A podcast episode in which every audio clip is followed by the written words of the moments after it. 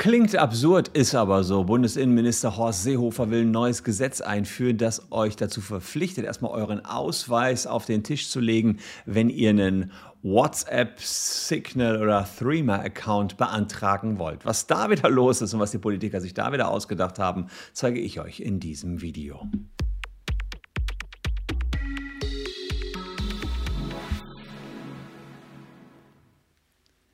Hallo, ich bin Christian Solmecke, Rechtsanwalt und Partner der Kölner Medienrechtskanzlei Wildeborger und Solmecke und lasst gerne ein Abo für diesen Kanal da, falls euch Rechtsthemen interessieren. Also ich musste erstmal selbst stutzen, als ich das hier las, Ausweispflicht für Messenger-Dienste. Kann doch nicht wahr sein, dass wenn ich mir hier so einen WhatsApp-Account draufziehe, ich mir wirklich einen Ausweis erst äh, vorlegen muss. Ist aber tatsächlich so, denn in äh, einem neuen Telekommunikationsgesetz, also man plant eine Überarbeitung unseres Telekommunikationsgesetzes und da ist geplant, nach Meinung von CSU-Innenminister Horst Seehofer, dass man doch bitteschön künftig seinen Ausweis zeigt, wenn man so einen WhatsApp-Account registriert. Das gilt aber nicht nur für WhatsApp, sondern auch für E-Mail-Anbieter und möglicherweise auch noch für alle anderen Messenger-Dienste. Da könnte man auch noch an Facebook Messenger und so weiter denken. Äh, immer dann, wenn man sich bei einem Telekommunikationsdienst anmeldet, möchte das Unternehmen doch verpflichtet werden, Name, Geburtsdatum, Adresse und so weiter zu überprüfen.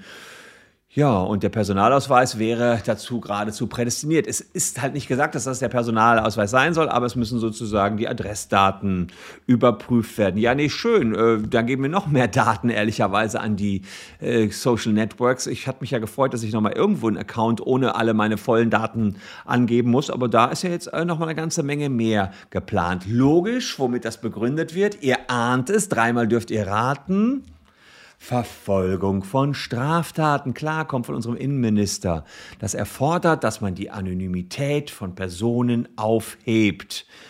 Laut Entwurf müssen Daten gespeichert, aber keine zusätzlichen Daten erhoben werden. Hm, habe ich schon nicht verstanden, denn eigentlich klar, muss ich ja bislang keine weiteren Daten angeben, wenn ich einen E-Mail-Account mir da zulege. Es gibt aber noch einen anderen Passus, da geht es darum, dass man verpflichtet wird, gewisse Identifizierungsmerkmale zu erheben, aha, zu verifizieren und im Einzelfall Sicherheitsbehörden zur Verfügung zu stellen. Äh, somit kann zur Aufklärung von Straftaten im Einzelfall die Anonymität aufgehoben werden. Ja, es wird auch weiter mh, hm, sehr, also ehrlicherweise die Straftäter, ja, die, die, die, holen sich da jetzt nicht mit dem Ausweis einen WhatsApp-Account. Man kriegt ja völlig die falschen. Das ist wieder eine Datensammelwut, da kriege ich ehrlicherweise schon wieder ein bisschen zu viel hier. Es geht darum, dass die äh, Anbieter verpflichtet werden sollen, eben die Identifizierungsmerkmale aufzunehmen und ähm, tja, das ist jetzt noch ein Tacken weiter eigentlich als bei der Vorratsdatenspeicherung. Da ging es ja schon um die IP-Adressen. Da wurde ja schon sehr lange drüber gestritten. Hat äh, Oktober 2020, glaube ich, der Europäische Gerichtshof gesagt, dass in gewissem Rahmen eine Vorratsdatenspeicherung light zumindest möglich sein soll. Okay, aber das geht jetzt echt deutlich drüber hinaus. Ähm, bislang in der Vorratsdatenspeicherung, das war ja eh immer sehr, sehr brisant. Das wird schon seit äh, 2007 ehrlicherweise versucht, da uns eine Vorratsdatenspeicherung reinzudrücken.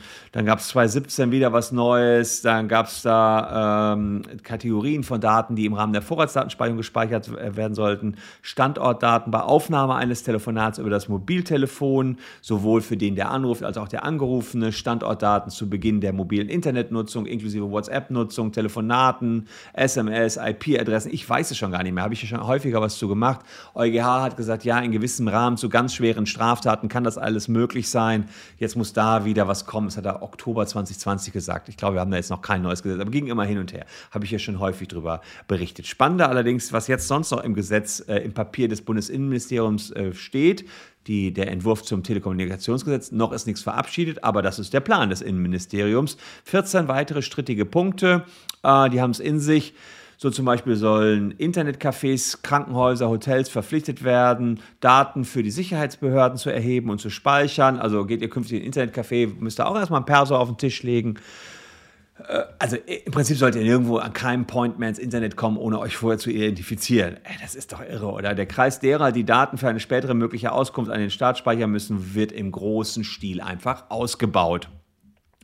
Außerdem äh, will das Innenministerium Unternehmen, die den Internetzugang ähm, anbieten, verpflichten, im Rahmen der Quellen-Telekommunikationsüberwachung sozusagen Online-Durchsuchungen Hilfestellung zu gewähren. Das heißt, man soll in dem Moment, wo jemand online ist, denen noch mehr helfen, dass sie jemanden erwischen können. Ja.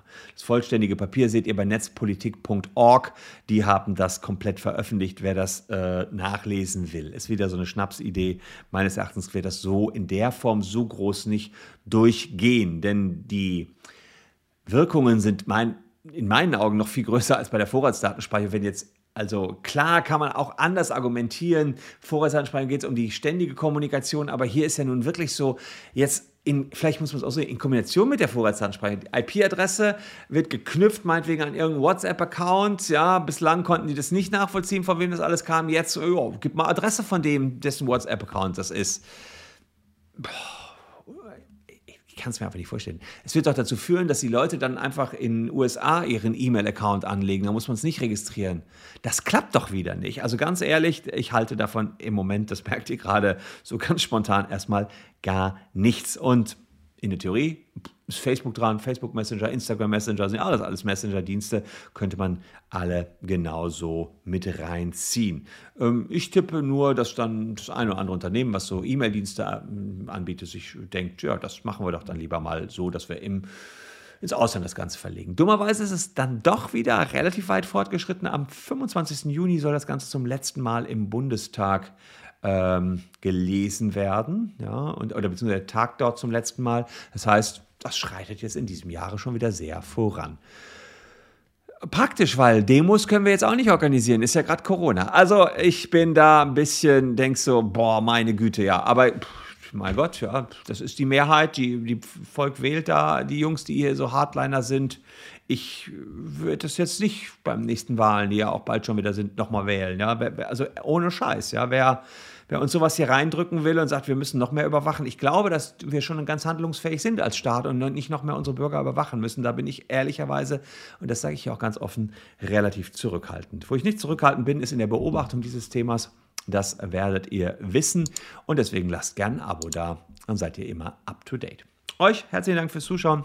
Ich habe euch da noch was rausgesucht, nämlich diese beiden schönen Videos. Die könnten euch auch noch gefallen. Wer Bock hat, bleibt einfach noch ein bisschen dran. Wir sehen uns dann in alter Frische morgen schon wieder. Bleibt gesund. Tschüss und bis dahin.